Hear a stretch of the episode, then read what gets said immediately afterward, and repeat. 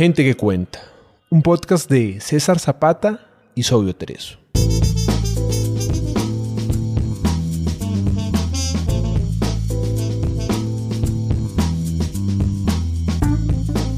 Gente que cuenta es un espacio para leer autores latinoamericanos poco conocidos. Gente que puede que no esté en tu radar, pero tiene algo bueno que contar. Pequeños autores, grandes obras.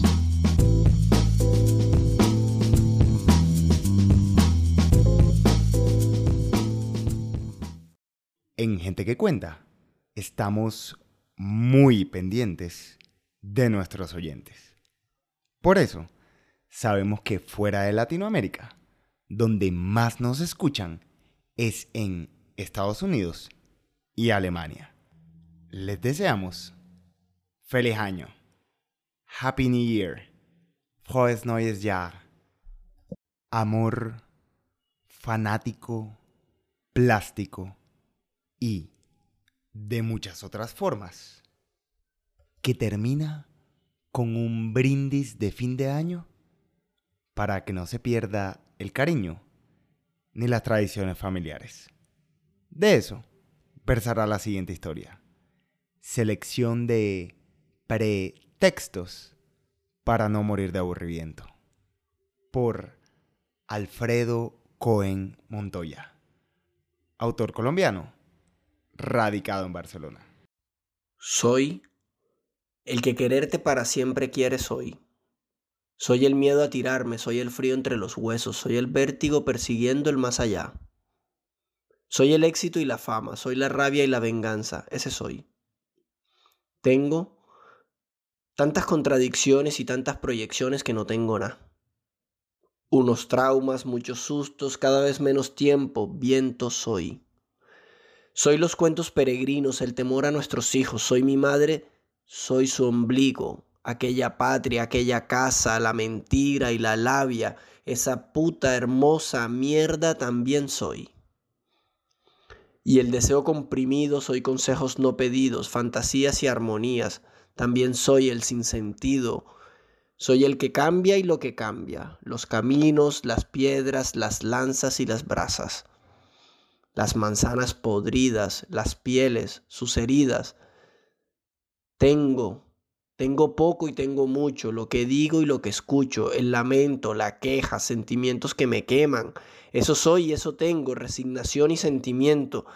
Y aquí estoy a tu lado, como perro abandonado, que no sé si tú has buscado. Soy la norma reventada, la cuerda ya estirada, la vida que se acaba y poco más. Quizás solo melodía de tu melancolía pura cursilería, agarrado a la utopía que a veces no puede más. Uno que es capaz de decir te amo, soy tu fan.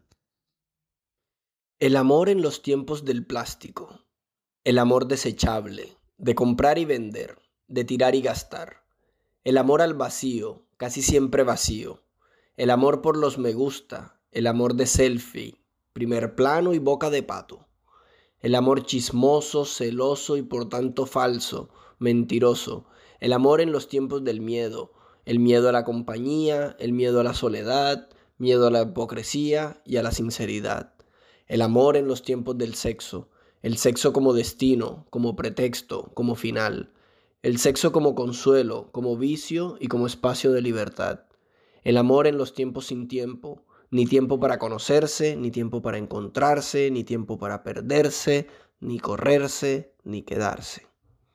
Y así pasa el tiempo en los tiempos sin tiempo, y pasan los sueños envueltos en plástico, y pasa el miedo entre vientos de sexo, y queda el vacío publicado en el Facebook.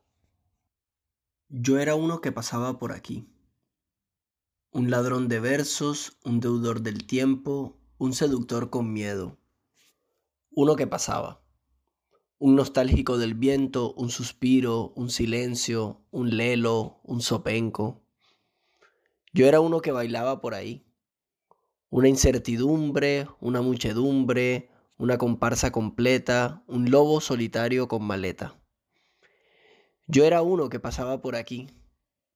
Un swipe a la izquierda, una paloma mensajera, un escritor sin fundamento, un entuerto, un ego envuelto, un post de Facebook. Uno sin más que pasaba por aquí. Una ficha suelta, un oso flaco, un gato negro, un cóndor herido, un rinoceronte, un ornitorrinco, un leopardo, un topo, un koala, un hombre perezoso que pasaba por aquí. Pero te vi. Cuando yo estaba pelado, mi papá se ponía especialmente romántico los 31 de diciembre. En un momento de la fiesta me tomaba de la mano y nos alejábamos del bullicio de la gente.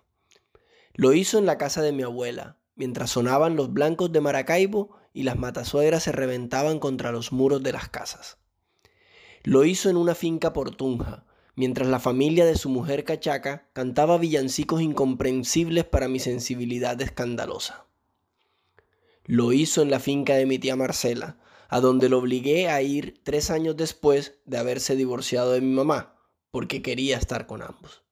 Yo tenía ocho o nueve años y no me había enamorado aún.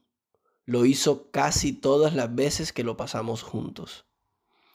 Cuando ya estábamos solos, miraba al horizonte, mojaba sus labios con licor, ponía su mano sobre mi nuca y cambiaba el tono a uno más trascendental para hacer un balance rápido del año.